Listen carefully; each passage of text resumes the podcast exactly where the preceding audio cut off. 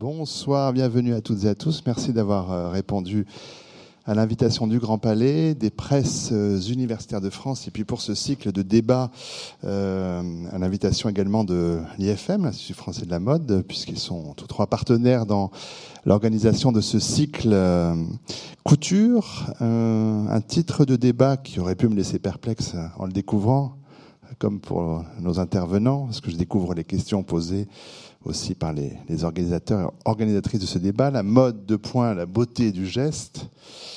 Euh, alors je me suis demandé comment entendre euh, cette question posée. J'avais quand même quelques idées que j'ai préféré conforter en lisant l'argumentaire que vous avez pu euh, lire en, recevant cette invitation à ce débat, ainsi formulé, stylisme, design, mannequinat, marketing, à côté des professions associées à l'image des défilés, quels sont les métiers qui se cachent dans les coulisses de la mode?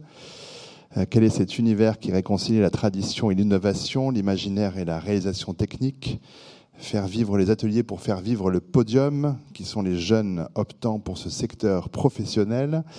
Gantier, brodeur, dentelier, plumassier, chapelier modiste, bottier, on met trois petits points, sont-ils nombreux à vouloir s'épanouir dans l'ombre de la haute couture pour la beauté du geste? Nous y voilà. Il y en a effet de quoi largement occuper l'heure et demie que nous avons devant nous. Pour commencer, je rappelle au public, mais aussi aux intervenants, la façon dont nous procédons. Dans un premier temps, une heure environ, j'anime la discussion avec nos invités, euh, avant que vous, dans la salle, ne soyez invités à, intervenir pour les interroger directement ou, pour... Euh, euh, pointer tel ou tel aspect du, lié au débat que je n'aurais pas eu le temps euh, d'aborder. Euh, cette dernière demi-heure, euh, enfin, il faut impérativement qu'on s'arrête quelques minutes avant 20 heures pour que les agents du Grand Palais puissent terminer leur journée et nous évacuer de cette salle. je vais bien sûr poser des questions à nos invités. Je précise déjà et je souhaite que chacune et chacun puisse aussi réagir librement aux, paroles des autres. J'ai des questions, mais vous pouvez aussi prendre la parole quand vous en avez l'envie.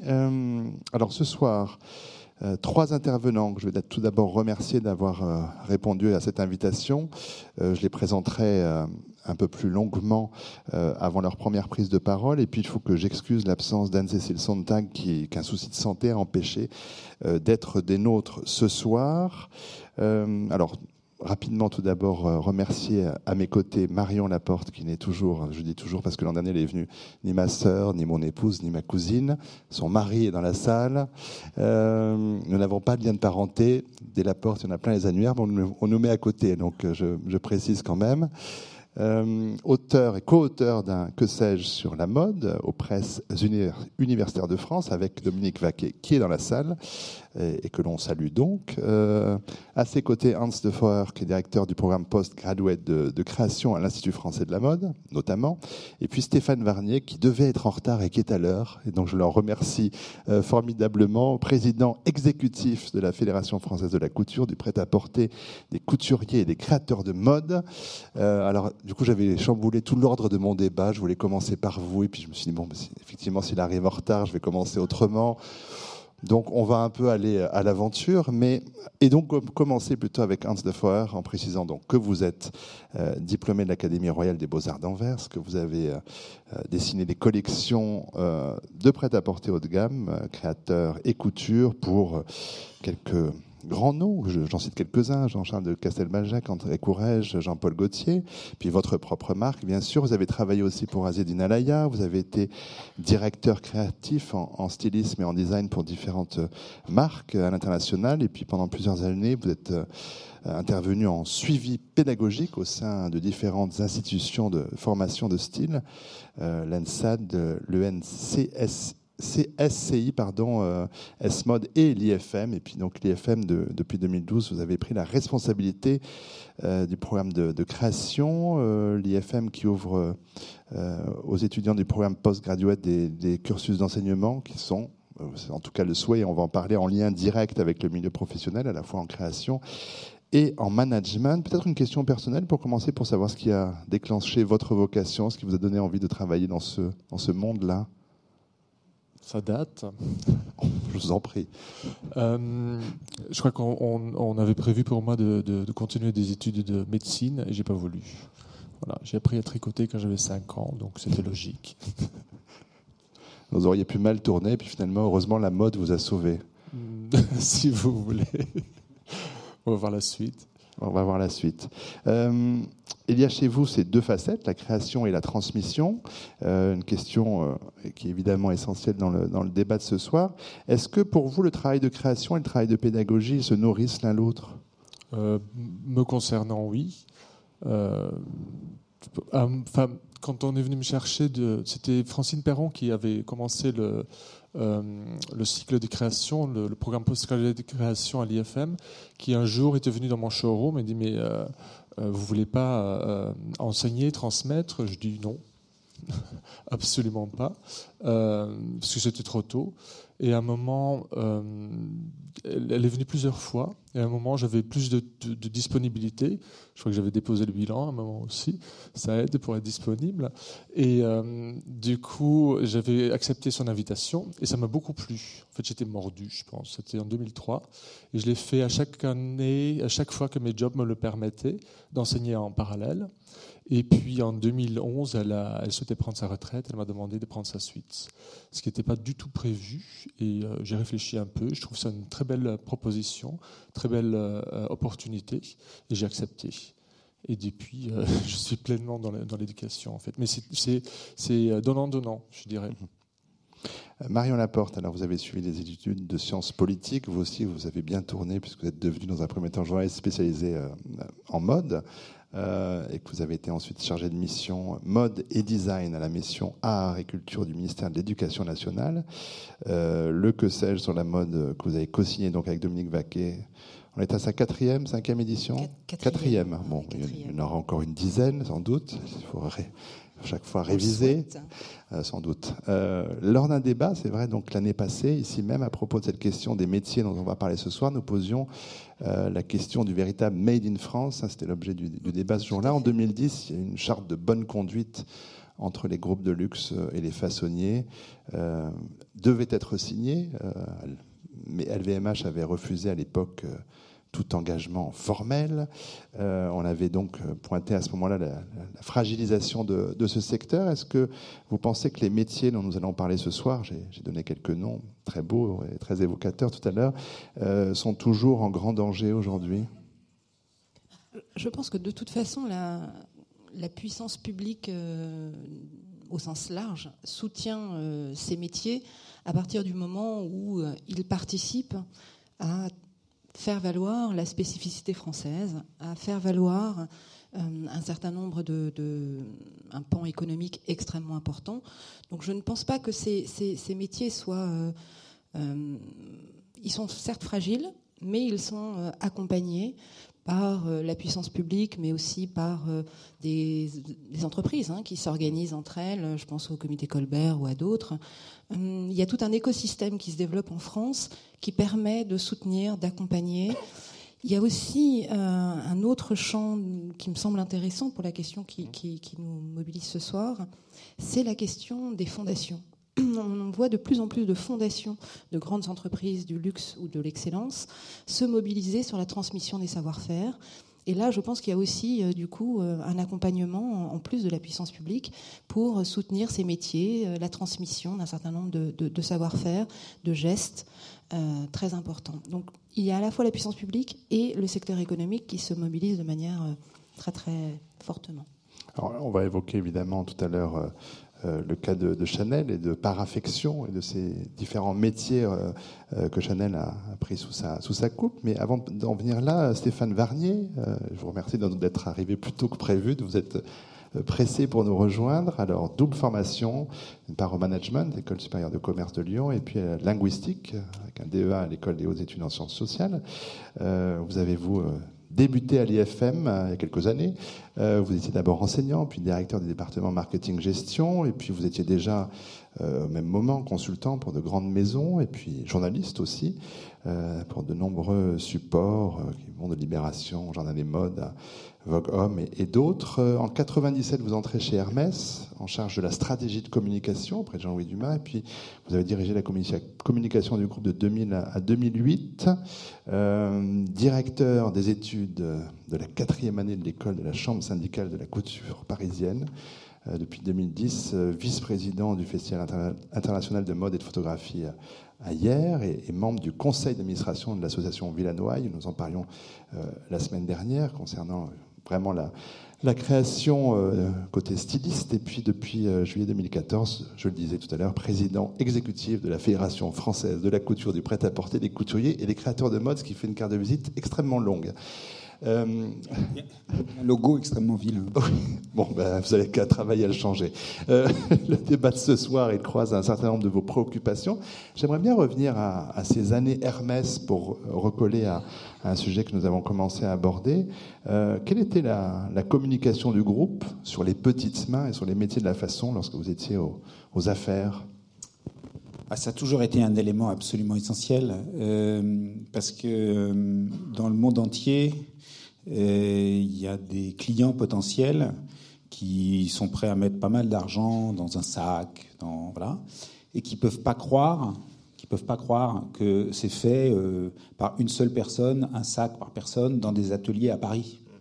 Euh, ils pensent que, comme tout le reste, c'est fait en Chine dans des conditions pas possibles, dans des, ateliers plus ou moins clandestins. Or, la vérité, c'est que c'est pas du tout ça. Euh, donc, par exemple, typiquement pour le public américain, euh, c'est important, j'appelle ça un public, euh, pas seulement une clientèle, euh, c'est important de leur donner à voir comment concrètement un artisan fait un sac, le travail qu'il fait, parce que d'un seul coup, ils comprennent la valeur du produit et ils comprennent son prix. Donc on a passé beaucoup de temps, Hermès passe toujours beaucoup de temps, à organiser des opérations où il y a une rencontre entre ceux qui sont susceptibles d'acheter les produits et ceux qui les font ce qui n'est pas si évident à faire, parce que généralement, c'est deux mondes qui se rencontrent absolument pas. il y a le monde du commerce entre les deux et, euh, des, vendeurs, mais de temps en temps, euh, on organisait des choses, que ce soit pour la soie, pour le cuir, pour l'horlogerie, pour l'ensemble des métiers, pour que les clients potentiels euh, puissent découvrir comment c'est fait. Et, alors au début, quand, vous, quand, on raconte ça, on se dit est-ce que c'est pas un peu bizarre? Ça fait un peu sage savant, euh, on va montrer des artisans dans des centres commerciaux tout de même. Est-ce que c'est bien honnête cette histoire-là Et en fait, ben, quand on l'organise vraiment, on s'aperçoit que, ça se passe assez génialement parce qu'à la fois les artisans sont très contents de montrer leur savoir-faire, leur métier, leurs gestes, comme, euh, il est dit ici, euh, à, des gens qui ne les connaissent pas. Et en fait, partout dans le monde, quand euh, soudain quelqu'un voit comment ça se fait, eh ben, il, y a, un attroupement qui se crée. Et, même quand ils ne parlent pas la langue, parce que la plupart du temps, on envoie des artisans qui ne parlent pas vraiment la langue dans des pays divers et variés, il y a, un échange très très fort qui se fait, euh, qui, est assez, qui est assez magnifique. Alors partout dans le monde, peut-être revenir là-dessus, et sur le, la pédagogie faite au public, aux, acheteurs potentiels, est-ce que vous avez le sentiment que, euh, que ces métiers, les filières qui mènent à ces métiers, sont suffisamment valorisées ici, en France? J'ai l'impression que ça va mieux qu'avant, franchement. Euh, j'ai l'impression que euh, dans le monde euh, extrêmement incertain dans lequel arrivent des jeunes sur le marché du travail, le fait d'avoir un métier dans les mains, comme on disait, me paraît être un facteur psychologique incroyablement stabilisant, rassurant, beaucoup plus que d'avoir euh, lu euh, et écouté des tonnes de fariboles sur le marketing, euh, sur le management, sur je ne sais trop quoi, qui restent des abstractions et qui parfois font des, jeunes, des jeunes candidats au marché du travail extrêmement angoissés parce qu'ils ne savent pas ce qu'ils savent et ce qu'ils ne savent pas. Alors que concrètement, quand par chance on a appris quelque chose qui relève du savoir-faire, on sait ce qu'on sait faire, on sait ses limites aussi, mais on sait ce qu'on sait faire. Et je pense que dans le 21e siècle incertain, c'est extrêmement rassurant pour des jeunes d'avoir un métier en main. Et certes, euh, euh, le mirage et euh, le glamour des métiers dits de la création et du créateur qui salue à la fin du défilé sur le podium continuent à exercer son attractivité. Mais il y a de plus en plus de gens qui, au contraire, sont très contents d'aller vers des métiers plus concrets, plus pragmatiques. Euh, Marion Laporte, est-ce que l'expression petite main, elle ne peut pas être aussi entendue de façon un peu péjorative parfois? Oui, bien sûr, mais en même temps, on, assiste, je trouve, hein, et, là je vous rejoins parfaitement, on assiste à un, engouement euh, assez fort sur euh, les nouvelles manières de travailler, sur la le management pardon, le management est en train de se transformer. Euh, on a assisté à des succès en librairie de, je pense, l'éloge du carburateur, hein, où, voilà, on est, on est en effet sur des, sur des engouements comme ça autour de problématiques où il faut retrouver l'intelligence de la main. Certains l'appellent l'intelligence de la main, d'ailleurs, on en fait un prix. Hein. Qui sera remis ce, vendredi, je crois. Hein. Voilà. Donc on, a, on revient de plus en plus, en effet, à une valorisation de ce qu'est l'intelligence de la main, ce qu'est le geste, à partir du moment où il est associé à de l'innovation, où il est associé à de la création. Et à mon sens, toute la question repose sur comment on associe le geste à la création, l'innovation au geste. Et est-ce que c'est une personne? Est-ce que c'est une intelligence collective, comme disent certains, qui se mobilisent autour d'un projet commun et dans ce cas-là, chacun y apporte sa contribution? Pour moi, la vraie question, c'est ça. C'est comment la question du geste euh, peut rencontrer la création, l'ingénierie, euh, euh, parfois le design. C'est ça qui, est intéressant. Et je pense que du coup, petitement aujourd'hui, c'est un mot qui, est un peu désuet, mais qui comporte un peu de, de, plus en plus de charme, on va dire. Il y a effectivement l'association avec la création, mais il y a même tout simplement la reconnaissance du savoir-faire.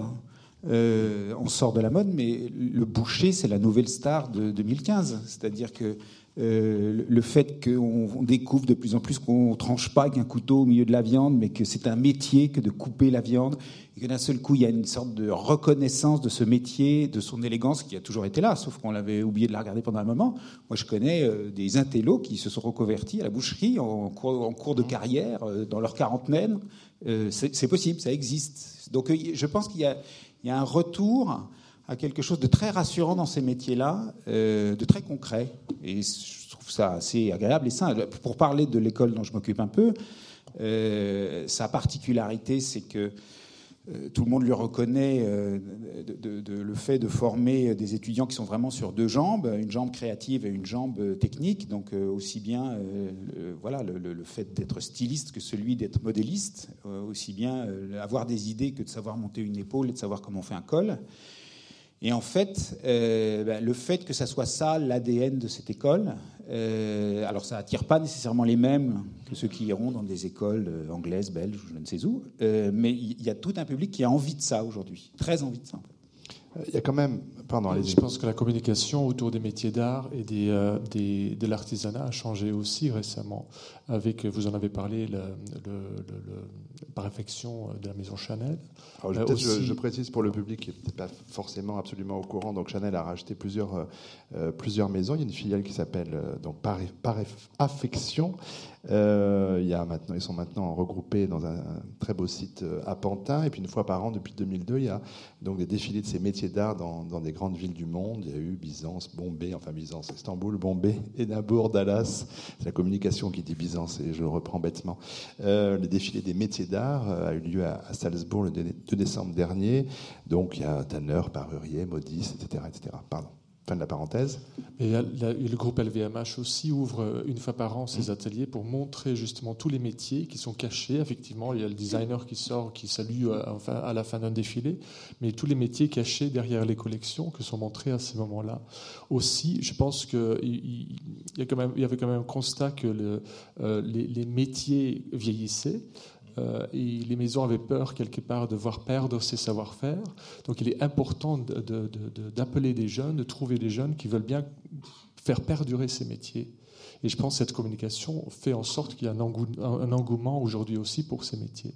Oui, parce que euh, c'est quand même très relatif aussi, parce que c'est vrai que le système, euh, alors, de l'enseignement et l'éducation nationale en France, il valorise pas forcément les métiers de la main, c'est moins qu'on puisse dire, ou les métiers manuels. Quand on dit, bah, t'es pas beau en classe, bah, tu vas faire un, un BTS, quelque chose qui mécanicien ou, ou, métier du textile, je suis pas sûr qu'il y ait une grande différence parfois chez, les, chez celles et ceux qui font l'orientation. Je ne peux pas faire de généralité, mais il faut dire qu'on peut accéder au métier de la fabrication euh, euh, avec un bac professionnel. A métier du, cuir ou métier de la mode option vêtements. Euh, je suis pas sûr que ce soit que tous les, lycéens soient très au fait de, ces possibilités. Euh, puis après, on peut évidemment faire différents types de, BTS. On peut évidemment aller vers des diplômes d'ingénieurs spécialisés parce que certains, métiers nécessitent euh, dans le textile des, compétences aussi de, euh, de cette nature. Qu'est-ce qui vous semble aujourd'hui important dans un CV pour, pour un jeune qui veut entrer dans ce secteur? C'est cette filière-là d'abord, et puis après des, écoles spécialisées dont nous allons parler? Est-ce que qu'est-ce qui importe dans le CV d'un jeune? Qu'est-ce qu'il faut avoir fait comme étude selon vous pour pouvoir euh, entrer dans le monde professionnel? Est-ce que le ça dépend ce qu'il veut faire par la suite. Quand il quand il veut être en design, il vaut mieux qu'ils aient fait des écoles d'art. Euh, après, il y a toutes les formations existent en, métier manuel. Ça dépend vers, vers quoi il tend, ce dont il a envie. Mais je vais rebondir aussi à ce que disait Stéphane. Il y a de plus en plus de reconversions des gens qui sont fatigués de leur métier, qui se tournent vers des métiers manuels, qui ont envie de, produire des choses de leurs mains. Donc on voit de plus en plus des quarantenaires et plus qui vont euh, faire totalement autre chose. On a parlé de boucherie, il y a des gens qui deviennent boulangers, qui vont, qui vont élever leur, leur, blé et tout ça pour euh, faire des choses manuelles. Donc ce n'est pas que des jeunes, c'est à, à, tout niveau que les gens se, euh, découvrent la beauté du geste, pour y revenir, mmh. et, ont envie de, produire quelque chose de leurs mains. Même si, même si c'est encore un peu exceptionnel, que ce n'est pas le, plus grand nombre, hein, mais j'ai un exemple très concret en tête d'une jeune fille qui avait fait l'ESSEC puis l'IFM dans le, dans le cycle management et qui est ensuite allée faire l'école de l'abbé Grégoire, qui est l'école de la maroquinerie parisienne. Euh, pour rentrer dans les ateliers Hermès. Donc euh, elle, était euh, maroquinière, donc elle faisait des sacs comme les autres, avec tous ses diplômes en poche. elle était très heureuse de ça. Elle a fait ça pendant plusieurs années, mais comme elle avait évidemment un tout petit peu plus de hauteur de vue que les autres, parce qu'elle avait eu la chance de faire toutes ses études. Elle est devenue directrice de la formation dans les ateliers chez Hermès. Mais voilà, c'est un parcours, quelqu'un qui, juste après des études a priori prestigieuses comme l'ESSEC et l'IFM, était parti faire une école très manuelle pour, euh, permettre de rebondir sur votre question, euh, sur la question de la formation, il me semble qu'en France, euh, il n'y a en effet pas de formation idéale pour un CV idéal. Par contre, il y a une vraie difficulté à rendre lisibles les spécificités de chacune des formations que vous évoquez. C'est-à-dire que pour quelqu'un qui a envie de travailler dans la mode, un, il ne connaît pas forcément le secteur, mais comment le découvrir? Où aller le découvrir euh, en achetant des journaux de mode. Je suis pas sûre que ce soit la meilleure manière de le faire, mais enfin, c'est déjà un bon début. Euh, mais voilà, et, je pense qu'il y a un vrai problème en France sur euh, les écoles qui dépendent du ministère de l'Éducation nationale, les écoles qui dépendent du ministère de la Culture, donc les écoles d'art les écoles qui dépendent d'une fédération, les écoles qui sont plutôt liées à des écoles de commerce, etc., etc. Il y a une multiplicité de types de formations. Comment aujourd'hui quelqu'un peut se repérer? Moi, c'est la question que je me pose aujourd'hui sur l'enseignement. On a quelqu'un peut avoir le désir de mode, c'est comment découvrir la variété que, ça, que cela recouvre, et après comment choisir, la, pardon, comment choisir la bonne formation. Et je pense qu'aujourd'hui, on a une vraie difficulté sur ce terrain-là, qui est plutôt d'expliquer euh, quel type de formation amène à quel type de métier. Euh, de toute façon, la question de l'ouverture d'esprit est fondamentale, mais après, il voilà, il y a des, différents types d'écoles qui correspondent à différents types de métiers. On ne les repère pas forcément. Stéphane Varnier. C'est sûr, c'est très français, ça. C'est la faiblesse de notre force. Notre force, c'est la diversité et la richesse de la diversité. Et notre faiblesse, c'est que c'est compliqué à lire la diversité. C'est pareil pour le vin. Hein. Euh, c'est beaucoup plus facile euh, d'acheter des cépages plutôt que d'acheter euh, les différentes appellations de la Bourgogne. mais en même temps, c'est quand même plus intéressant que le vin californien. Quoi. donc voilà, bah, c'est un peu la même chose avec les écoles. On a la chance à Paris d'avoir effectivement des écoles extrêmement diverses et c'est un écosystème qui fonctionne très bien. Elles, ont chacune leur rôle. Mais c'est vrai que c'est compliqué à comprendre. On a tous Enfin, quand on travaille un peu dans la mode, on a tous des amis qui appellent en disant ma fille voudrait faire une école de mode, laquelle? Vous répondez quoi alors? Tous les jours. On en profite. Non, mais j'allais ajouter vous répondez quoi, que côté Varnier, sérieusement euh, C'est pas très clair. Je, réponds que ça dépend de la nature de la jeune fille ou du jeune garçon en question, euh, et que j'essaye de dresser le plus rapidement possible un petit panorama des écoles que je juge les plus intéressantes et de leurs spécificités. C'est ça qu'il faut faire. Alors après, comment s'y retrouver au milieu de ça Par chance, il y a des journées portes ouvertes, donc euh, il faut y aller. Euh, il faut aller regarder sur les sites des écoles parce que ça raconte un peu comment elles sont. Il, il faut essayer, euh, il faut essayer de se renseigner pour rencontrer des gens qui les ont faites. enfin voilà, c'est pas c'est pas comme aller au supermarché choisir des études. Hein. Euh, il faut bosser un peu aussi. Bien sûr. Euh, c'est pas, il n'y a pas, il a pas des rayons sur lesquels on choisit ses études, quoi. Donc euh, il faut y travailler un peu, il faut s'y préparer. Et ceux qui s'y préparent, ils vont dans la bonne école. Ah, Hans fois, je voulais pas vous interrompre. mais... je disais aussi, j'ajoutais là-dessus que les titres sont pas forcément très clairs non plus. Euh, en France, des, diplômes qui correspondent aux, à différentes écoles, qui correspondent pas non plus à ce qui se passe à l'étranger. Donc effectivement, c'est un peu un labyrinthe. Je suis d'accord avec vous. Euh, justement, alors pour ce qui est de, l'IFM et du programme postgraduate euh, en software, vous dites aussi que l'un des objectifs, c'est de faire découvrir les savoir-faire de, l'industrie textile française à des étudiants qui viennent du monde entier. C'est aussi une façon de bah, sauvegarder ces métiers-là. Euh, disons que Paris a, quand même un, grand attrait. Euh, les gens qui viennent chez nous, déjà, ils sont diplômés de mm. plusieurs écoles euh, de par le monde. Ils viennent pour une année de spécialisation, mais ils viennent surtout parce qu'ils veulent venir travailler sur Paris. Donc en gros, ils viennent quand même pour venir et habiter aussi à Paris, travailler dans ces métiers, les faire perdurer, si vous voulez, et rarement pour repartir chez eux. C'est vrai qu'en plus à Paris, enfin moi, je crois à l'idée de, j'ai parlé de vin tout à l'heure, mais euh, je crois à l'idée de terroir aussi pour l'enseignement. Euh, alors il existe des écoles qui sont très très fortes pour s'exporter et ouvrir des succursales partout dans le monde comme si euh, c'était la même chose. alors, ça vaut pour un certain type d'enseignement. En tout cas, pour celui que on pratique dans l'école que je connais bien, qui est l'école de la Chambre syndicale de la couture, c'est absolument impossible. C'est-à-dire que euh, cet enseignement, vu qu'il repose en grande partie justement sur ce savoir-faire technique euh, des gens d'atelier, ce savoir-faire, vous ne pouvez l'apprendre qu'en regardant quelqu'un faire. Il n'y a pas d'autre. Il faut voler le, il faut voler le savoir dans ce domaine-là. Euh, donc, vous ne pouvez pas apprendre sur Internet à faire à faire un essayage. donc, la seule façon d'enseigner ça, c'est d'avoir les gens compétents. Or, il se trouve que nous avons la chance à Paris d'avoir euh, ce patrimoine exceptionnel d'entreprises euh, qui sont elles-mêmes les héritières d'autres entreprises. Et il y a cette transmission qui s'est faite de génération en génération. Et donc, euh, un prof de, patronage, ben, il a lui-même été formé par le premier d'atelier de chez Saint-Laurent, qui avait été formé par le premier d'atelier de chez Dior, qui avait été formé par le premier d'atelier de chez Piguet. Enfin, il y, a, à Paris cette formidable cascade, comme ça, dans le temps, de, de compétences qui se transmettent, qui n'existent nulle part ailleurs. Euh, et donc, euh, on ne pourrait pas ouvrir une succursale ailleurs. On n'aurait pas les profs. Ou alors, il faudrait emmener tout le monde. C'est absolument infaisable. Donc, euh, je pense qu'il y a aussi un, un enracinement d'un certain type d'enseignement, pas de tous les types d'enseignement, mais d'un certain type d'enseignement qui ne peut se faire qu'à l'endroit où sont les gens compétents. Concernant les métiers, pour être encore un peu plus précis, peut-être donner des idées à, à, celles et ceux qui nous écoutent. alors, J'en ai évoqué quelques-uns tout à l'heure, mais je regardais un peu plus en détail. Euh, je regardais le cas des fleuristes et plumassiers, on voit que dans les anciens annuaires de la Chambre syndicale des fleurs et plumes pour mode et décoration, euh, en 46, donc après-guerre, il y en avait plusieurs centaines. En 63, il y en avait moins de 50. Aujourd'hui, il y a trois maisons. Il y a Bruno Légeron qui est le dernier indépendant.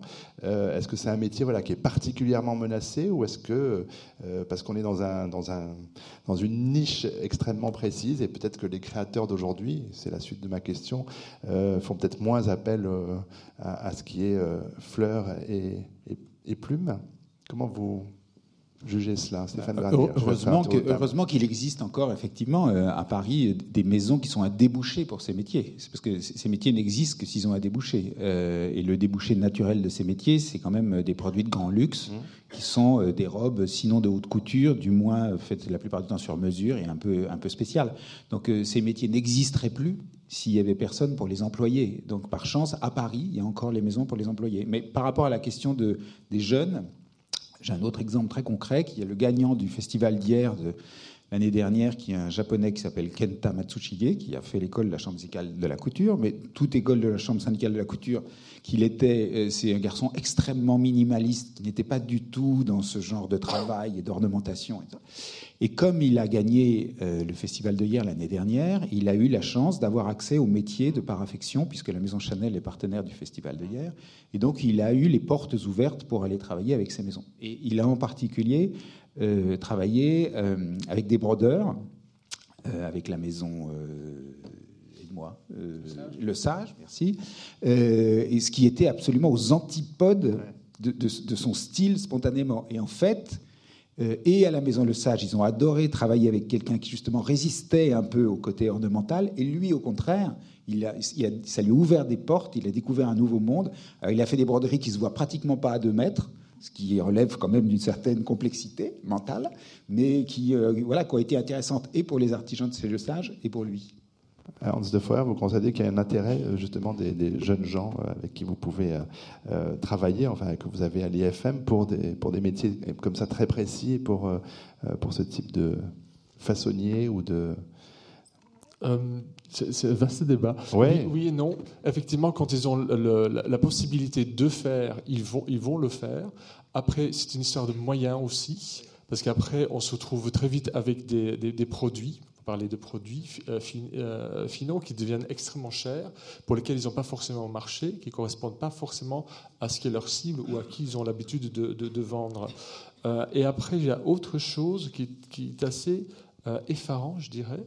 On, est face à une génération qui, perd un peu la main dans un contexte extrêmement digital où tout est visuel, virtuel aussi. On se rend compte aussi qu'on euh, on, va faire face à des jeunes qui n'ont plus la main de matière. Donc ils doivent découvrir tous ces éléments-là. Ils les connaissent visuellement, ils les ont vus sur des défilés, sur des podiums, sur des, des, fonds de podium. En général, ils connaissent le vêtement très bien de face, mais pas forcément de profil ni de dos. Et ils ont à comprendre et à apprendre tout ça. Donc, euh, la main, on, parle de la main, on parle d'un tissu qui a, une main, on, parle d'un cuir qui a une main, euh, est à apprendre. Et j'ai l'impression que c'est de plus en plus difficile puisqu'ils vivent de plus en plus dans un monde virtuel. Donc, on est obligé à les pousser dans les magasins, de les pousser dans les, les magasins de tissus pour qu'ils aillent apprendre ce que c'est toucher. Et tous ces métiers-là font partie du toucher. Quand on parle de plumassier, effectivement, il y en a de moins en moins, parce qu'on ne porte, plus de chapeau. Donc tout ce qui était décoration de chapeau était en plumes ou en fleurs, etc. Donc tout ça devient vraiment des niches. Quand ils ont l'occasion de le faire, ils vont le faire. Mais l'utilité n'est pas forcément euh, ce qu'ils recherchent à ce moment-là.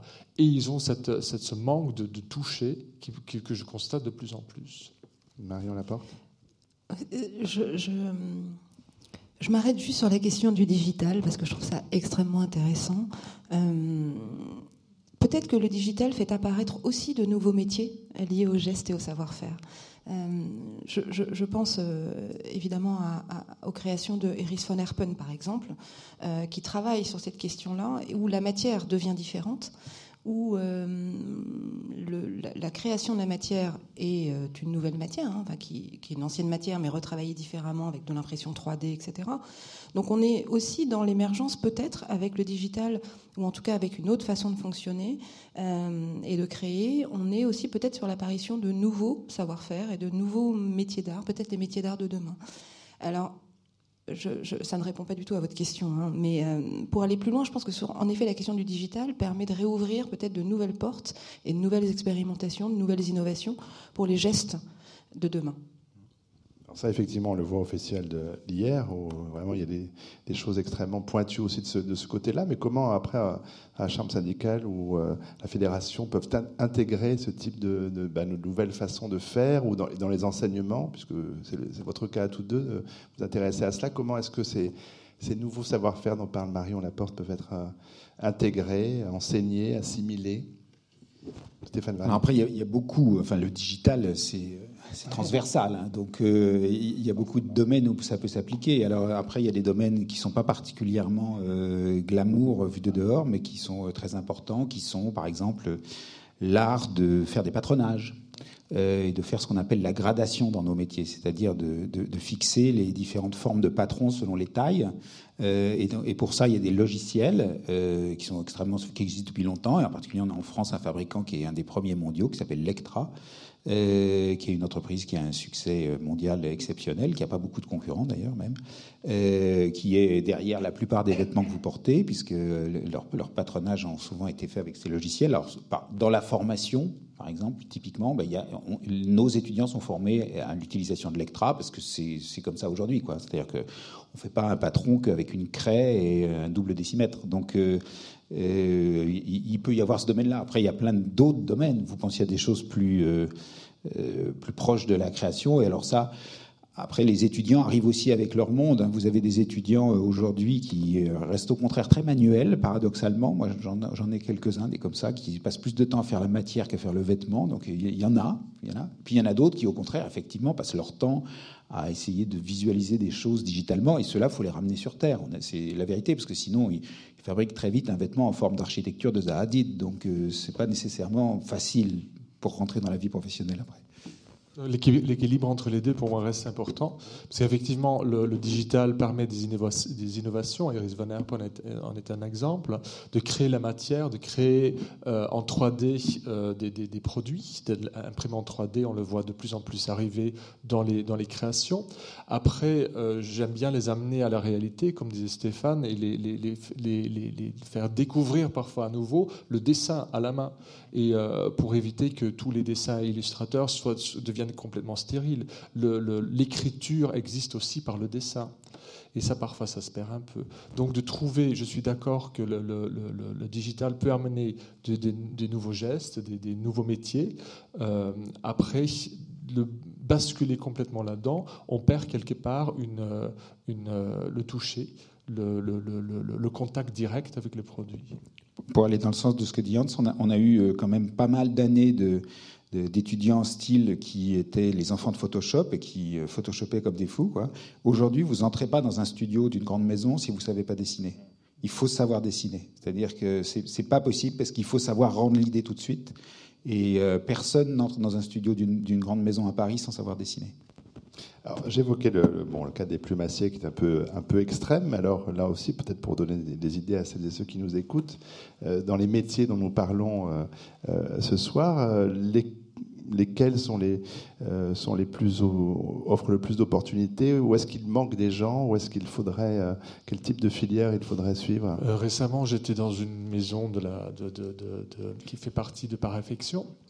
où on soulignait un manque total de, couturières, des gens qui savent coudre, à un point où ils sont en train de former des gens en interne, puisque plus personne veut coudre aujourd'hui. Il y a des métiers d'art peut-être qui ont un certain appel, ou maroquinier, mais, mhm. mais, euh, être piqueuse, par exemple, ça pose un problème. Et euh, ce ne sont pas des métiers très glamour, ou considérés comme euh, ne pas être très glamour, mais là aussi, il y a de plus en plus de, de reconversions des quarantenaires qui veulent à nouveau faire un métier vraiment manuel. Stéphane Alors, euh, il y a un secteur euh, d'activité euh, qui est lié à la mode qui est tellement florissant que, bien évidemment, il a besoin de mains, c'est la maroquinerie et les accessoires en général. Donc, il se vend tellement de sacs tous les jours dans le monde, marqués par des grandes marques, qu'il faut beaucoup de gens pour les faire, tous ces sacs, quand même. Donc il y, a, il, y a, il y, a, beaucoup de, il y a beaucoup de possibilités dans le domaine de tout ce qui est accessoires, chaussures, sacs, etc. Mais après, dans des métiers euh, plus euh, traditionnels comme celui de modéliste dont je parlais tout à l'heure, euh, vous, vous, discutez avec des directeurs de ressources humaines de, de grandes maisons, mais aussi de, sous-traitants qui travaillent pour des grandes maisons. Tout le monde se plaint qu'on ne trouve pas de, de modélistes. Euh, et, c'est un métier où on a peut-être moins de chances d'être sur le podium et à la télévision à la fin, mais on a beaucoup plus de chances d'être sûr d'avoir un emploi toute sa vie et d'être bien payé. J'ajouterais le tailleur pour hommes aussi, qui ont du mal à embaucher aujourd'hui. Euh, mais je pense que tout vient un peu de, l'éducation post-bac aussi. Parce qu'aujourd'hui, quand on veut faire de la mode, on va faire une école de mode. Globalement, c'est du prêt-à-porter. Globalement pour femmes, globalement des robes, et globalement pour podium. Tandis qu'il y a plein de métiers autres autour. Et je me suis rendu compte de ça en, en, prenant mes, fonctions à l'IFM, où on a un secteur de design en accessoires et un secteur de design en vêtements. Et 80% euh, des candidatures sont pour le vêtement et 20% pour l'accessoire. Tandis qu'aujourd'hui, 65% des, euh, du turnover des revenus des, maisons sont faits par les accessoires, comme disait Stéphane, tandis qu'on a du mal à recruter des personnes, même en design, pour ça. Donc ça veut dire que quelque part, l'éducation n'est pas préparée à ça. C'est-à-dire, il y, a, quelque chose de, plus profond à, changer pour préparer les jeunes aux métiers qui, qui permettent de, de, travailler, qui donnent des opportunités de job par la suite. Donc il y a quand même cette révolution des mentalités quand même à faire, hein, qui reste ce que j'évoquais tout à l'heure sur cette euh, valorisation de certains métiers par rapport à d'autres. Là, on est typiquement dans cette question-là. Je voyais prendre une note, Marion Laporte, c'est par rapport à ce qu'on disait ou? Oui, c'est sur cette question de, des besoins. Je réagissais juste à ce que à ce que vous disiez sur le fait que aujourd'hui, pour trouver des couturières, les maisons sont parfois obligées de, de former elles-mêmes leur, leur leur couturière. Euh, je pense, je, me faisais la réflexion suivante, c'est qu'il y a des grandes manufactures en France, la manufacture de Sèvres, la manufacture des Gobelins, qui préservent des savoir-faire. Et il y a des formations euh, qui sont euh, destinées à euh, entretenir justement euh, la maîtrise du geste, des gestes très particuliers, très singuliers. On y passe des années. Enfin bon, et après on est, on rentre donc à la manufacture de Sèvres, au site de production. Il n'y a pas ça pour la mode. Euh, enfin, je, me faisais cette réflexion de me dire, mais pourquoi, alors que la mode est un secteur français euh, avec une, dimension de soft power euh, extrêmement puissante, et il n'y a pas de manufacture liée à la question du costume, alors qu'on sait que le costume est, un enjeu de pouvoir, on sait que les cours se sont emparés de ces questions-là, et, on rejoint la question des métiers connexes, évidemment pourquoi il n'y a pas eu de manufacture de mode en France Et du coup, je me faisais cette réflexion de me dire, en effet, il y aurait eu une manufacture de mode en France, il y aurait pu peut-être avoir la transmission de savoir-faire, de gestes, de choses Mais de ce type-là. Je crois que c'est en grande partie parce que ce conservatoire, il existe, et, euh, et ce sont les maisons Dior, Chanel, Hermès, Saint-Laurent. Euh, c'est-à-dire qu'il euh, y a dans toutes ces maisons un véritable conservatoire de, de, des savoir-faire. Ce que vous disiez, Stéphane, tout à l'heure, en fait, c'est une transmission déjà de, de première à, euh, de, de, de, métier à métier, de, de, génération à génération. Donc, quelque part, on peut les comparer. Mais qui est lié oui, à des groupes privés, ou des maisons, enfin, ou des familles. C'est pas pris en charge par l'État. C'était ça, ça, que vous vouliez pointer, Marion Et avec, Alors, peut-être avec les, les, dangers, je mets des guillemets, afférents, quand effectivement cette. Euh, cette euh, euh, cette façon de faire de Chanel, cette initiative euh, par affection, et on sait effectivement l'importance de cette maison euh, dans, notre pays et dans le monde. ils travaillent aussi, ces maisons, ces maisons ne travaillent pas que pour Chanel, elles travaillent à la commande pour d'autres groupes ou d'autres privés. Est-ce qu'il n'y a pas un risque, malgré tout, que ces métiers-là soient uniquement sous la coupe de Chanel à terme Si c'est si Chanel qui fait le conservatoire je ne pense pas, parce que ça n'a pas l'air d'être la politique de la maison Chanel que de, que de fermer euh, les portes à, à d'autres clients. Donc, euh, je, non. Je, je, non, ils ne ferment pas les portes, mais peut-être qu'ils ils peuvent à terme contrôler ces métiers d'art en France, seuls. Euh, en même temps, ils les font vivre, c'est-à-dire que c'est ce que je disais tout à l'heure sur les débouchés. Euh, c'est-à-dire que j'adore la manufacture de Sèvres, mais Dieu sait qu'elle a du mal à vendre des choses. Euh, et, euh, et... Je, je, me permets, elle a du mal à produire oui, plus qu'à vendre. Déjà elle a produire. surtout du mal à produire plus qu'à vendre. Donc, euh, et, et, bon, il y a une espèce de chose naturelle que, qui est que voilà, l'endroit où il y a besoin de ces, de ces savoir-faire, ils sont utilisés. Mais par ailleurs, tout n'est pas rose dans tout ça, hein, parce que euh, il y a aussi des métiers qui sont effectivement menacés. Je, le métier de gantier, par exemple, euh, quand vous discutez, quand vous discutez, oui, le métier de fourreur, quand vous discutez avec des gens qui sont dans la profession, il y en a de moins en moins. Et, euh, et les grandes maisons qui font beaucoup d'efforts pour maintenir ces savoir-faire font pas des efforts sur tous les secteurs, quoi. Euh, je me souviens d'être allé faire des formations quand j'étais à l'IFM dans le centre de la France chez les fabricants de bas et collants qui avaient un savoir-faire incroyable de diminution pour faire des bas et des collants, pour euh, voilà, avec, avec, une vraie tradition. La, la, plupart, la plupart de ces gens, ils ont fermé la porte malheureusement parce qu'ils n'ont pas trouvé, ils n'ont pas trouvé euh, justement une grande maison qui s'intéresse à leur savoir-faire et qui leur permette de le, de le développer, de le faire vivre. Euh, c'est un écosystème où tout le monde a besoin de s'aider. Et de temps en temps, on en oublie un dans un coin et on risque de perdre quelque chose, c'est vrai. Et pour continuer à parler de ce qui fâche un peu, c'est vrai que sur, les, sur la question de l'économie du, secteur du luxe, il y a tout ce, qui est, tout ce qui a trait à la délocalisation, et on sait que les, les plus grands groupes euh, délocalisent beaucoup de leur production. Euh, c'est un exemple qui vaut ce qu'il vaut, mais je reste sur LVMH, parce que comme ça, comme c'est le numéro un mondial du luxe, euh, il vaut mieux taper sur les gros. 77% des 80 000 salariés sont en dehors de France. Alors les salariés, c'est aussi, ce sont tous les métiers, hein. mais forcément, il y a aussi dans la façon euh, des choses qui sont faites loin de France. Comment est-ce que vous regardez ça? Stéphane Varnier va les défendre peut-être Non, non, non, je ne veux pas les défendre. Non, mais s'il si y a euh, une telle proportion d'employés à l'étranger, c'est à cause des réseaux de magasins, principalement. Hein. C'est principalement le, la distribution qui, fait ces chiffres. Sur la confection, alors, parce que c'est notre sujet. Non, après, euh, alors moi pour parler d'un exemple que je connais mieux de l'intérieur qui est Hermès, quand d'un seul coup Hermès a décidé que euh, le designer de chaussures Pierre Hardy a décidé qu'il voulait faire une sandale en lac, alors on a cherché où on pouvait trouver des laqueurs qui soient au niveau d'exception qu'aime Hermès. Là, on a trouvé des Vietnamiens une famille de Vietnamiens qui faisaient une laque traditionnelle exceptionnelle.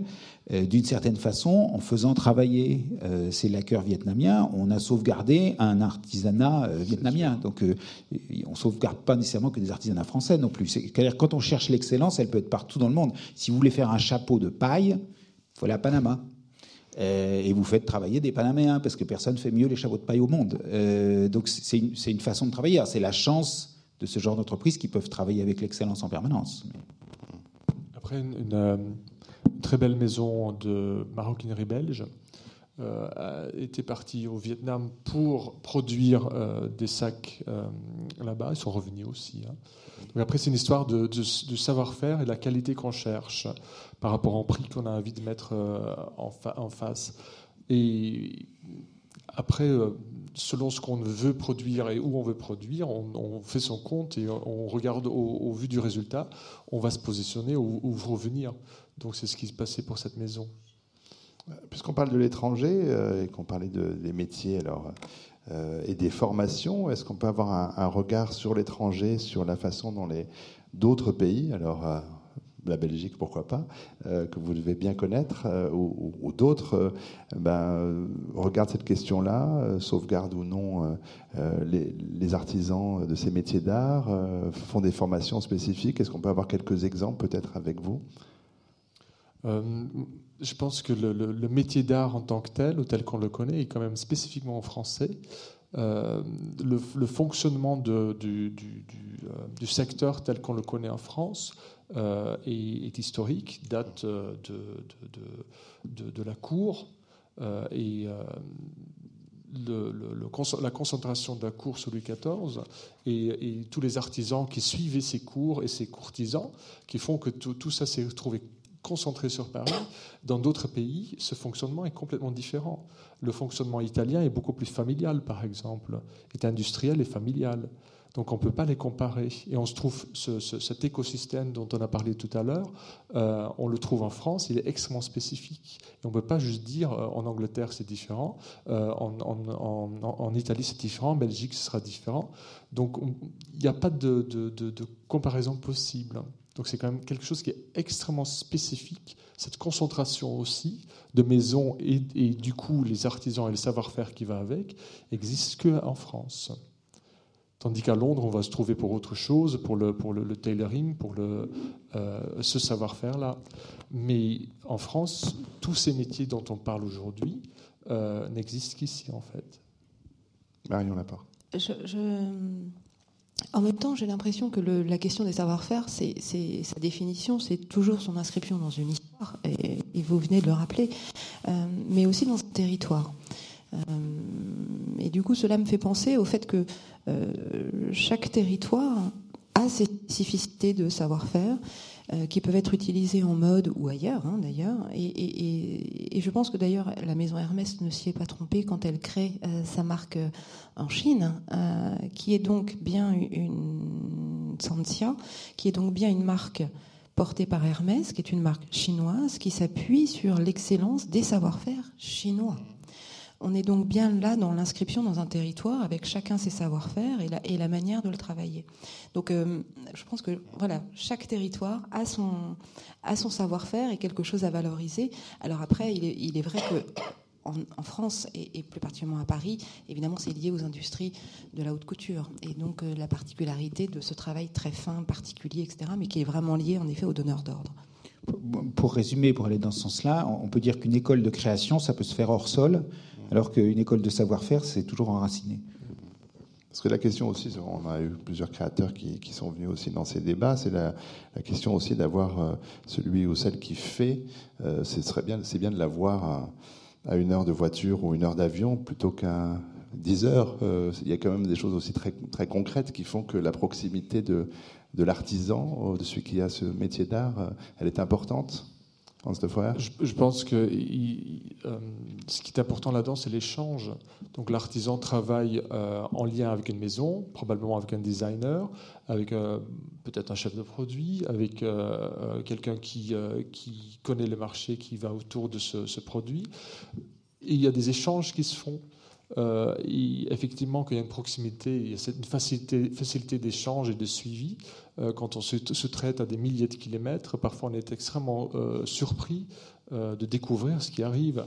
Après, une fiche technique peut être aussi détaillée que, possible, qui n'est pas forcément lue dans le détail. Donc les interprétations peuvent être assez impressionnantes. Donc la proximité, effectivement, permet de, de, communiquer, d'échanger. Parce qu'on a beau faire des essayages sur Skype et tout ça, ça ne fonctionne pas des masses. Donc parfois, être tous les deux autour d'une table, autour d'un produit pour solutionner les problèmes, parce que des problèmes il y a quand on construit un produit, euh, effectivement, ça permet d'être beaucoup plus constructif.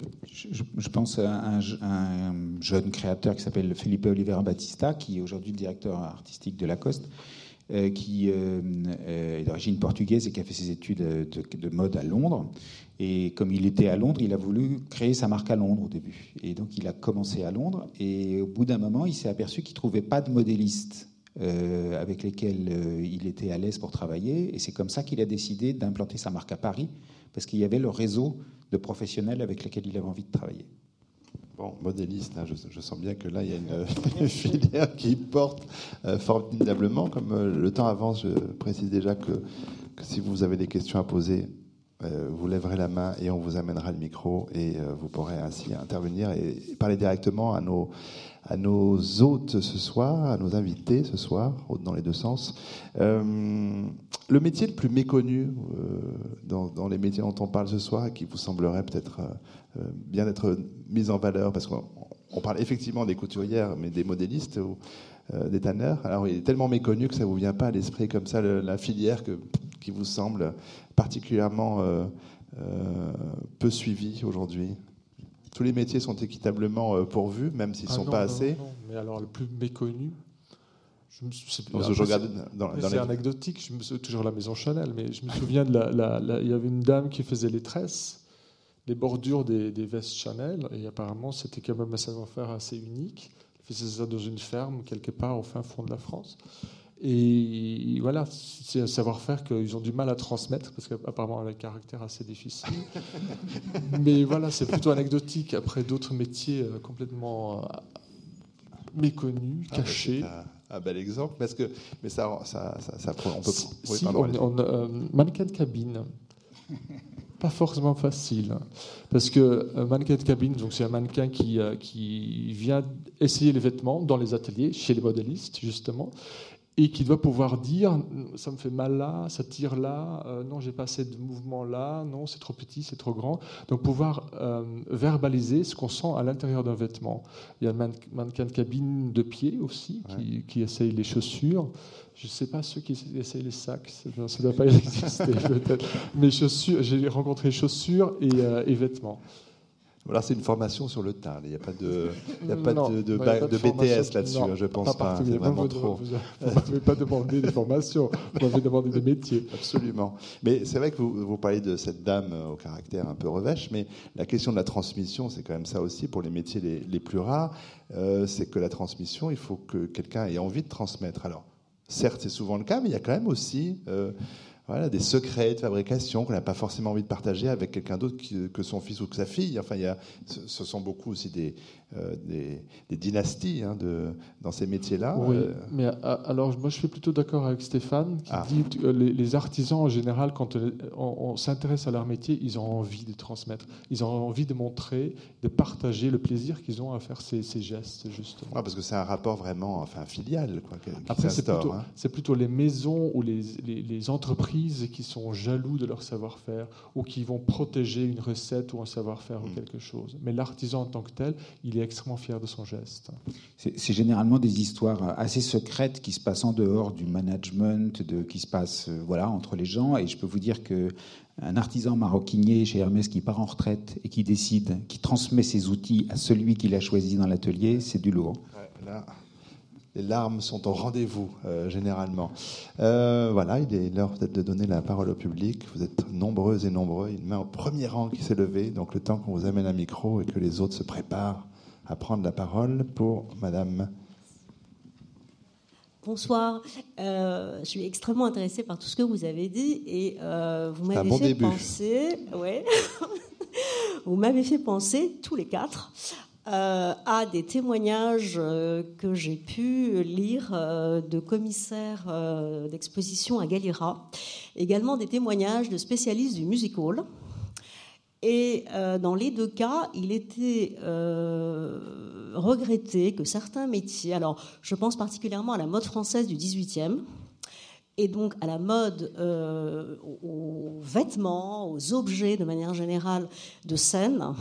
Et dans les deux cas, il était vraiment très très regretté que certains métiers, il, semble qu'ils aient parlé de spécialité à l'intérieur de spécialité, vraiment de, de secret. Euh, qui se soit complètement perdu. Donc on est au cœur de la non-transmission, malheureusement. Et euh, on nous a fait un énorme battage médiatique, publicitaire, euh, il y a quelques mois pour un nouveau spectacle, tout près d'ici. Je ne peux pas le citer, vous m'avez comprise. mais spectacle de music hall, en nous disant que c'était la création du siècle. Bon, il se trouve que je, je, connais un tout petit peu le monde du music hall. J'y suis allée effectivement, quand j'ai vu la pauvreté des costumes, la médiocrité des costumes, mis à part euh, quelques, évidemment, forcément, sur un spectacle qui dure, je ne sais plus, une heure, une heure et demie, je ne sais plus, il y a forcément quelques costumes, quelques panneaux qui sont beaux, en tout cas de loin, mais effectivement, quand on voit ça, on comprend que certains métiers soient réellement en danger. Et les plumassiers, vous avez cité, c'est absolument catastrophique parce que autrefois, quand je dis autrefois, je sais pas, jusqu'aux années 30 au moins, enfin, je veux dire, c'est relativement récent. Euh, je crois que c'était des métiers qui étaient très valorisés. Aujourd'hui, ils sont complètement en perte de vitesse. Et même des métiers comme gantier. Je veux dire, il y, a, deux ou trois fabricants de gants en France maintenant. On met moins de chapeaux, c'est vrai. Euh, moins de gants, normalement, moins de gants, non. Enfin, je sais pas, beaucoup moins beaucoup de gants, gants c'est vrai Ah oui, beaucoup. Ah, on met des gants pour se protéger. moi. On met, des gants pour se protéger contre le froid, pas Pour, le, pas, pas comme accessoire. Plus du tout pour s'habiller. Plus du tout. Mm. Donc là, je, crois qu'il reste trois fabricants de gants en France. Enfin, c'est mm. vraiment catastrophique. Euh, surtout. Euh, n'hésitez pas à me contredire si je me trompe, hein, mais je crois que voilà. Donc c'est vraiment voilà. Et donc tous ces métiers ont vraiment besoin d'être revalorisés. Et comment faire là? Il faut peut-être agir encore plus sur certains secteurs. Et Monsieur Varnier, euh, il se trouve que je connais aussi très bien, enfin très bien, beaucoup moins bien que vous, mais un petit peu Hermès. Et Hermès, c'est vraiment le contre-exemple. Je crois que hein, on est beaucoup plus, de plus proche de la politique d'LVMH que de la politique d'Hermès, malheureusement, pour la France. Aujourd'hui, enfin, il y, a eu un vrai. Euh, il y a eu un vrai basculement il y a euh, bientôt presque une dizaine d'années, c'est-à-dire que euh, on, a eu euh, des années où euh, les patrons de grandes marques n'avaient que le mot création à la bouche, et tout n'était que création et créateur. Et objectivement, il y a un grand revirement de jurisprudence, et aujourd'hui, le, mot, le joli mot, c'est savoir-faire. Création, c'est presque louche.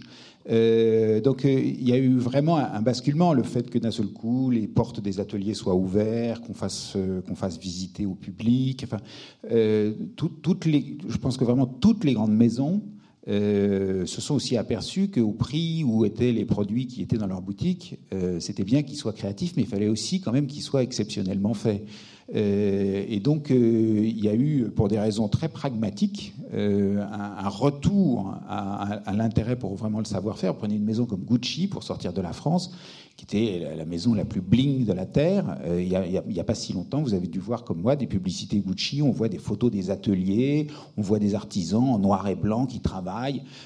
donc, c'est carrément, c'est le contraire de ce qu'il racontait il y a seulement 15 ans. donc, tout le monde est revenu vers ça. Euh, et je pense qu'il n'y a, plus beaucoup de maisons qui se préoccupent pas de la question du savoir-faire dans les grandes maisons, dans les grandes marques aujourd'hui. Marion Laporte. Il y a, alors ça concerne peut-être pas le musical, mais c'est vrai que je, je, vous connaissez sûrement le centre du costume de scène à Moulins. Euh, qui a pour vocation donc à conserver les costumes de spectacle vivant d'un certain nombre de grandes scènes nationales françaises. pour le coup, euh, centre national du costume de scène. Voilà, c'est ça. Euh, donc on est vraiment sur une sur une logique de, de, préservation, en tout cas de ce qui existe. Et récemment, j'ai cru comprendre qu'il s'orientait de plus en plus vers là aussi la, la notion de, de, conservatoire des pièces mais aussi d'un certain nombre de techniques et de valorisation de métiers liés au spectacle. Euh, et je pense que c'est vraiment quelque chose qui est en train de basculer, hein, c'est en train d'arriver. Euh, en tout cas, l'État commence à, s'en préoccuper et, à pouvoir euh, travailler cette question-là. Donc voilà, il y a des expérimentations qui commencent à aboutir à Moulins, par exemple. Alors, autre, question, on va vous, vous apporter des micros et deux, personnes là. Voilà. Et vous passerez ensuite derrière vous, du coup. Mademoiselle. Oui, bonjour. Donc moi, je vais revenir euh, sur la question de la, formation et plus spécialement de la réorientation. Pour un étudiant euh, qui a fait une école de commerce, euh, donc, qui a un certain nombre d'études, d'années d'études derrière lui, et qui veut éventuellement se rediriger plus dans la création, qu'est-ce qu'il y a vraiment sur le marché français qui puisse permettre ça? Alors, je vais répondre à Sans moindre difficulté. Ah voilà, ce, serait une jeune femme qui vient de prendre, la parole et qui parlerait peut-être pour elle. Euh, je ferais comme Stéphane Vernier, je vous demanderais, mais qu'est-ce qui vous intéresse plus particulièrement? Qu'est-ce que, Quelle est la matière qui vous intéresse en cette fois Pareil, c'est un peu générique pour pouvoir répondre euh, sur quelque chose qui me semble assez spécifique. Euh, effectivement, tout dépend de ce que vous avez fait auparavant, en parallèle de vos études, d'où vient cette, cette envie de créer? D'où vient cette envie de, de, de, design, par exemple? Est-ce qu'il y a du dessin en parallèle? Est-ce qu'il y a quelque chose? Est-ce que c'est la page blanche totale pour pouvoir répondre vers où ou comment vous dirigez Il y a peut-être des, formations euh, en cours de soir à faire en parallèle euh, dans un premier temps pour vous former, au dessin, si on parle de la création. Euh, ou dans le faire si on parle d'un métier artisanal ça me semble une question un peu générique pour pouvoir euh, répondre euh, de manière assez spécifique. En fait, il y a déjà une première question, c'est de savoir si c'est le métier qui vous intéresse ou le secteur. Parce que si c'est le secteur, euh, il, y a aussi des, solutions, je dirais, intermédiaires. L'Institut français de la mode, par exemple, a un cycle dit de management qui accueille des gens qui ont fait des écoles de commerce et qui, en un an, viennent se spécialiser au, secteur de la mode euh, et donc, mais il ne vous transforme pas en un créatif en un an dans le cycle de management. Il, vous laisse quand même dans votre, métier d'origine, mais ça n'empêche qu'il vous aide à rentrer dans cette profession.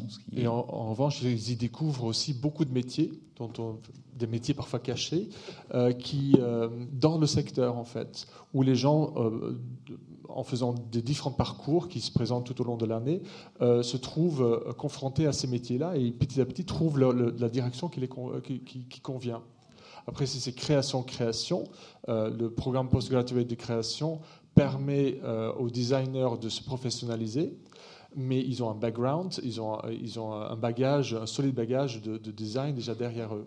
Mm. Donc, tout dépend de quelle est votre situation actuelle, en fait. on va passer du temps sur Internet. Euh, vous allez passer le micro derrière vous. Merci beaucoup, madame. Bonsoir.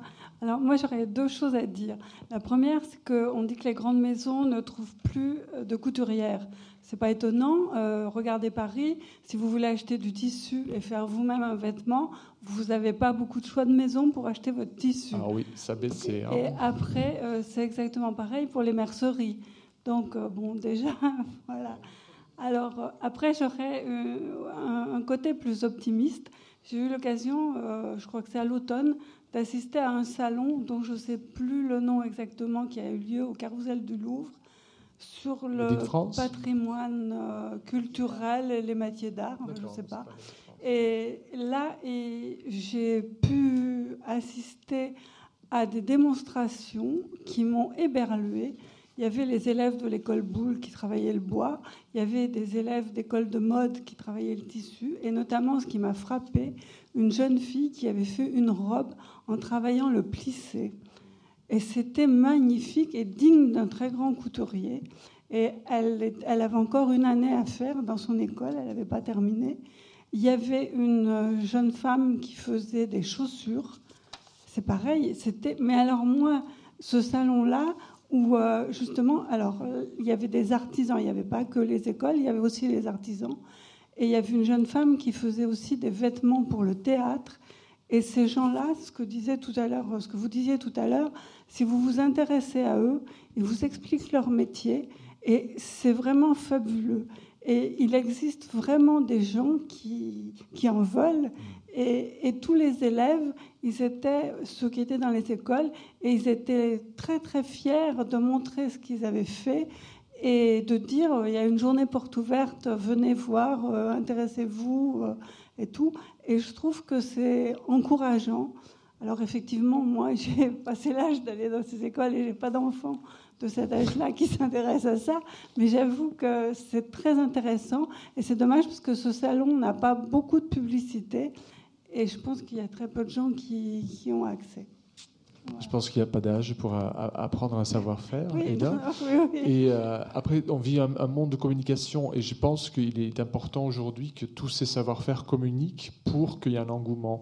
Et on, ce que disait Stéphane tout à l'heure, on n'en est qu'au début. Les maisons en ont besoin. Le fait de, que les gens euh, apprennent l'existence de certains de ces métiers, comme vous lors de ce salon-là, peut, d'une manière ou d'une autre, euh, créer un engouement pour ces métiers. En fait, il y, a un triangle vertueux qui fait que les savoir-faire euh, perdurent.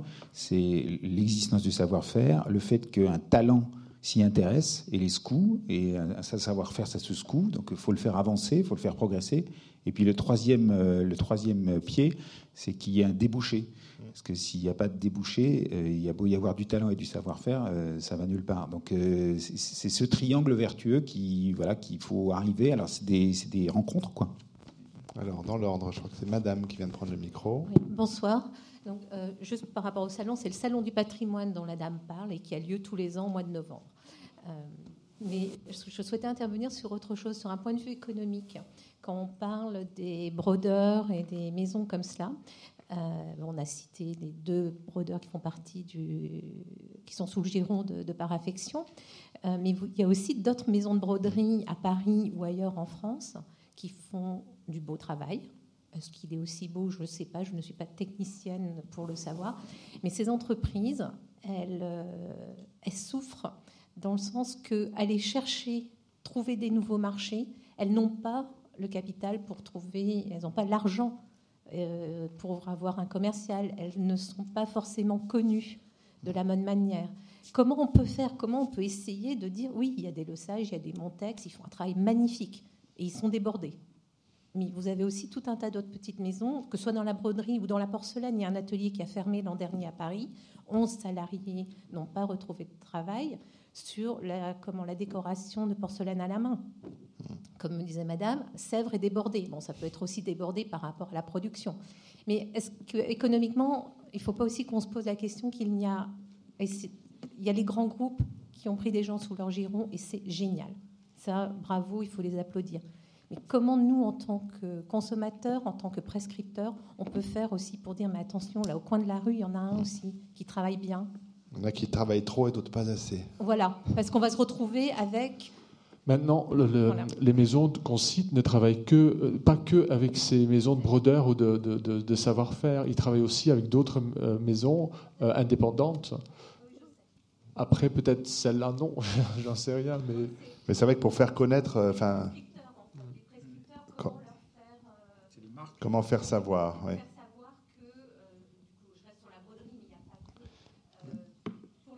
Mais alors. Pour la broderie, hein. on n'est pas comme uniquement, euh, voilà, il y, a mon texte, il y, a le sage, il y a aussi d'autres ateliers. Et quand vous faites de la prospection pour ces ateliers, que vous en parlez, entre autres pour de la broderie d'ameublement, que vous appelez les architectes, ils vous disent Ah oui, ah bon, euh, très bien. Ils, pensent à d'autres grands noms. Donc ils n'ont rien contre vous, ils ont rien. C'est juste que économiquement, et c'est le problème de ces entreprises, c'est comment elles peuvent être visibles. il y a les fédérations qui peuvent aider, il y a plein de choses, mais euh, comment on peut arriver à faire que ces métiers-là, parce qu'ils vont disparaître aussi. il faut des, bases de données qui, euh, qui répertorient. Est-ce que ça existe Si je dis, moi, je, demain, je cherche effectivement un, euh, voilà, un brodeur. Est-ce que je peux aller sur Internet, puisqu'on en parlait, avoir une base de données qui me donne la liste des maisons qui peuvent travailler en France? C'est le problème des, sous-traitants en général. Euh, alors après, il se trouve que par chance, quand même, en France, il y a des choses. Vous parliez d'un salon Carreau du Temple, il y en a un autre qui existe depuis maintenant quelques années qui s'appelle Made in France, mhm. euh, qui est un salon euh, des sous-traitants de notre secteur, euh, qui est de plus en plus florissant, qui marche très bien et, et, où toutes les grandes marques, celles qui ont le pouvoir de trouver des débouchés, viennent faire leur marché, entre guillemets, et viennent voir des savoir-faire divers et variés. Alors parfois ça peut être des brodeurs, parfois c'est juste des, des, sous-traitants qui font de la confection. Enfin, euh, donc il y a quand même un certain nombre de, points de rencontre, parce qu'il faut qu'il y ait des rencontres qui se déclenchent. Il y a aussi, euh, il y a aussi des bonnes fées qui organisent des rencontres, ça existe euh, dans nos métiers. La seule solution pour ces petits ateliers, c'est d'aller frapper à ses portes, c'est d'être présent sur ce genre de lieu. Hein.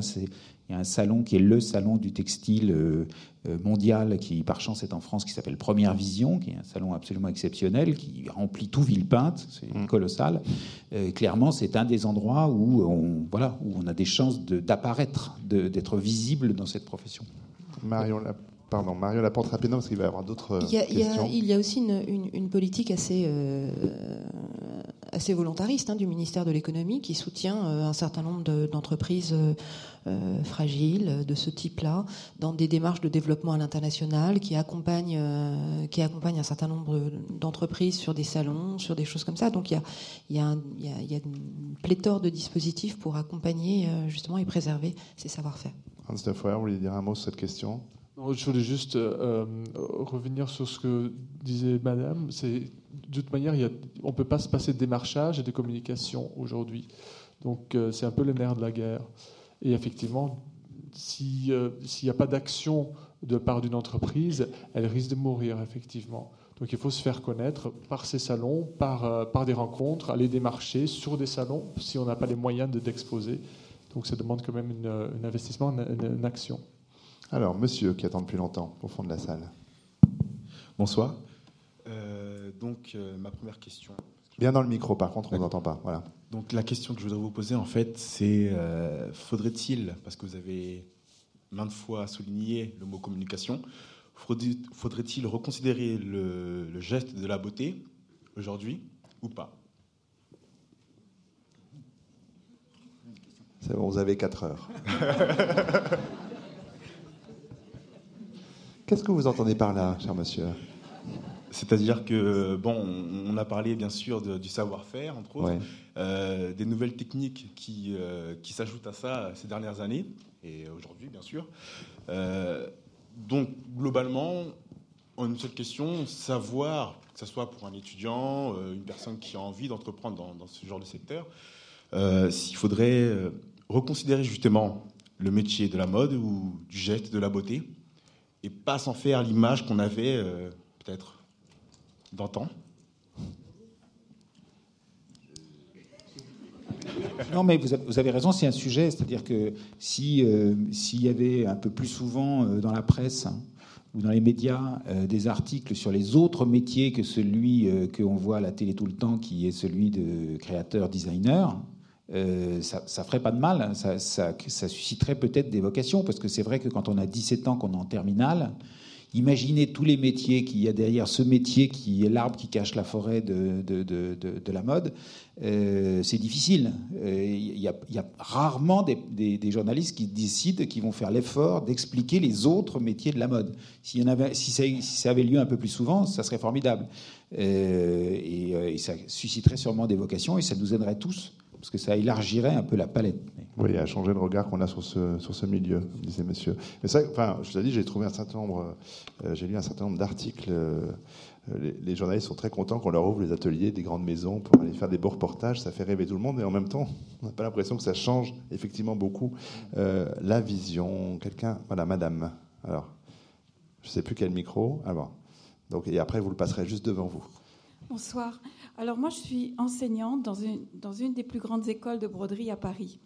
Et euh, je retrouve beaucoup de, de, de, commentaires, évidemment, je les vis au jour le jour.